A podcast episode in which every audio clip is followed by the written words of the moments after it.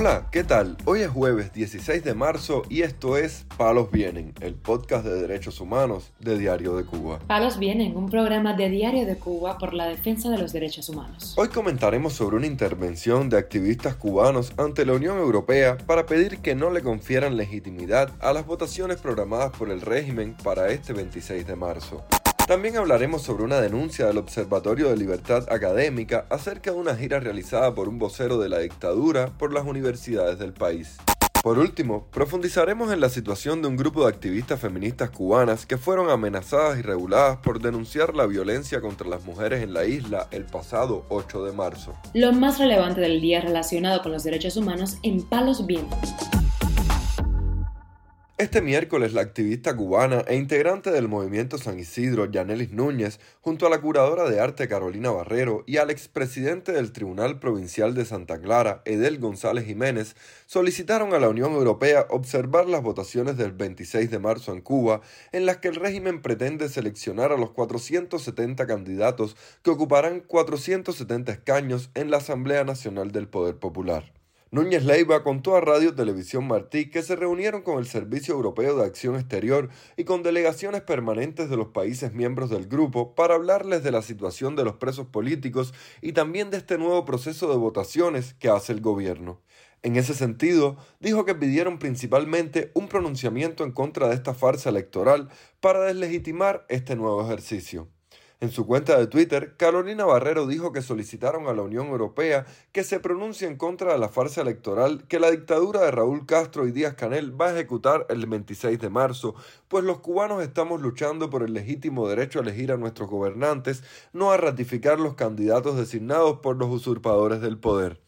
A principios de marzo, Barrero viajó a Washington para pedir al Departamento de Estado de Estados Unidos el seguimiento de los resultados de la observación que los ciudadanos independientes realizarán el próximo día 26. Varias organizaciones de la sociedad civil cubana se han unido a una propuesta de abstención en las votaciones para expresar rechazo popular al régimen cubano. Mientras tanto, el Observatorio de Libertad Académica denunció este martes que el vocero del régimen castrista Michel Torres Corona, conductor del programa televisivo Confilo, adoctrina y miente sobre la realidad de Cuba en el espacio académico de la provincia de Villa Clara. La organización dijo que Torres Corona aprovecha encuentros con estudiantes universitarios para intentar sembrar la idea de una gran campaña de manipulación mediática contra el gobierno de Cuba. Torres Corona parece olvidar que desde Confilo, lejos de dar otras aristas, se destruye moralmente a quienes piensan diferente a lo establecido en la isla. Escudados en la necesidad de protegerse de los ataques constantes del enemigo, se tergiversa y desinforma a la población cubana, señaló el comunicado de la ONG. En definitiva, Michelle Torres Corona aspira a que, en un país donde los canales gubernamentales son bastante estrechos y la incapacidad de los dirigentes está probada, los cubanos no acudan a las redes sociales, único elemento de denuncia a su alcance, para llamar la atención de sus problemas, sino que, calladitos, siguen confiando en un Estado que ha sido ineficiente desde sus inicios, agregó la nota. Por estos motivos, el Observatorio de Libertad Académica condenó el uso de un espacio que debería ser dado a la pluralidad de pensamientos como tribuna de la desinformación y la más burda manipulación política. Por otra parte, este martes apareció un nuevo cartel escrito en el suelo de la calle Crespo en su intersección con Trocadero, en el municipio capitalino de Centro Habana, con la frase Abajo la dictadura, Castros asesinos, según se pudo comprobar mediante un video publicado por el activista del Carrero en Twitter. Aquí escribieron Abajo la dictadura, Castros asesinos. Esto lo acaban de escribir en calle Crespo y Trocadero. Yo vi a la persona que está escribiendo Así hay que hacerle a esta gente. Abajo la dictadura Castro Canel. Sobre la aparición del cartel, que el diario independiente 14 y medio pudo comprobar que fue borrado horas más tarde, Carrero dio declaraciones a Radio Televisión Martí. Sí, ayer, ayer. eran las 3 menos cuarto, 3 menos 10 de la tarde, con arena. No era fue con arena. Es que hay un derrumbe ahí, ahí mismo cuando subes por, por Crespo. Como ahí mismo sacó la arena. Abajo la dictadura de los Castro asesinos. Yo lo que lo vi fue un momento de espalda. Yo pasé por ahí. Entonces venía un carro que venía despegado de una gestión. Y vi al, tipo que estaba de espalda así, ¿no? Y yo le dije, oye, sí, seguro. Y ahí cuando viré, ya se había ido ya. Y ahí lo había pedido. La gente ni, miraba eso, La gente no se atreve. Ellos han sembrado el terror aquí durante 64 años. Imagínate. Entonces la gente cuando algo sucede, no se mete en eso. Y a las seis y pico, siete por ahí, hicieron un acto de eso de reafirmación, donde estaban diciendo ah, o lo clásico. Viva Fidel, pasó con toda mi vecina. Ella, ella pasó, ella no pasó y lo vio. En ocasiones anteriores, en distintas localidades del país, los cubanos han expresado el rechazo al régimen de La Habana y a sus gobernantes con carteles en espacios públicos. El régimen cubano prohibió salir del país a las activistas que el pasado 8 de marzo denunciaron públicamente los feminicidios cometidos en Cuba en los últimos tiempos y exigieron en la calle más implicación de las autoridades con la violencia machista.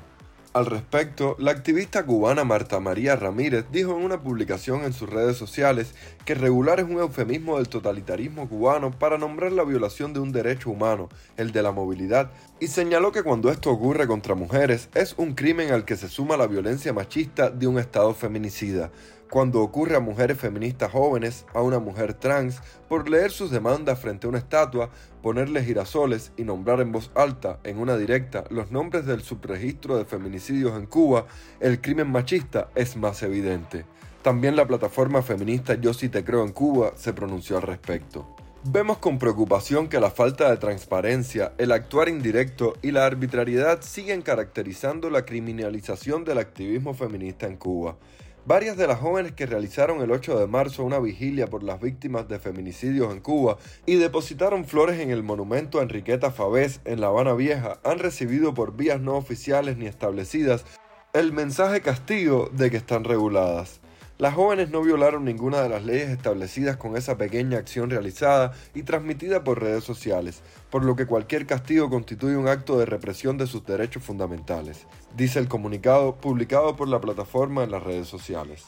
Algunas de las activistas reguladas, según denunciaron ellas mismas, fueron Masi Caram, Mel Herrera, Laura Vargas y Sabina G quienes el pasado 8 de marzo depositaron flores ante la estatua de Enriqueta Favés en la Alameda de Paula por el Día Internacional de la Mujer. Palos Vienen, un podcast de derechos humanos de Diario de Cuba con la producción y conducción de Mario Luis Reyes. Muchas gracias por acompañarnos este jueves en Palos Vienen, el podcast de derechos humanos de Diario de Cuba. Pueden escucharnos en DDC Radio, Spotify, Google Podcast, Apple Podcast, Telegram y SoundCloud. Yo soy Mario Luis Reyes, mañana regresamos con más información.